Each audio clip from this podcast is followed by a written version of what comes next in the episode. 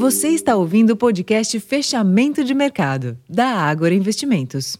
Fala pessoal, muito boa noite. Renato Chanes aqui. E nesta quinta-feira, dia de agenda internacional movimentada, os mercados do exterior focaram em uma série de dados americanos em busca de sinais sobre os próximos passos de política monetária do Fed. O quadro de apostas se movimentou após o varejo e a indústria americana revelarem resultados mais fracos do que esperado, embora os pedidos de auxílio-desemprego tenham baixado menos que a estimativa.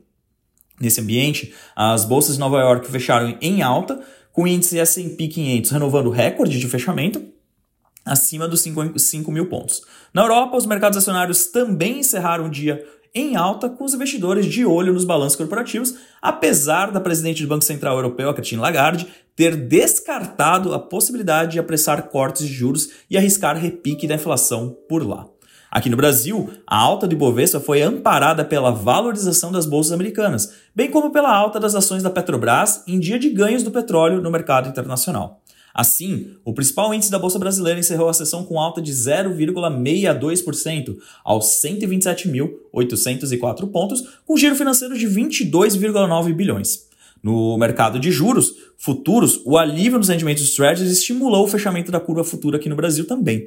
No mercado de câmbio, após operar em leve alta ao longo da tarde, o dólar à vista trocou o sinal na última hora de negócios, aliando-se ao movimento de perda no de fôlego da moeda americana no exterior e fechou o dia com ligeira queda de 0,07%, cotado aos R$ 4,97.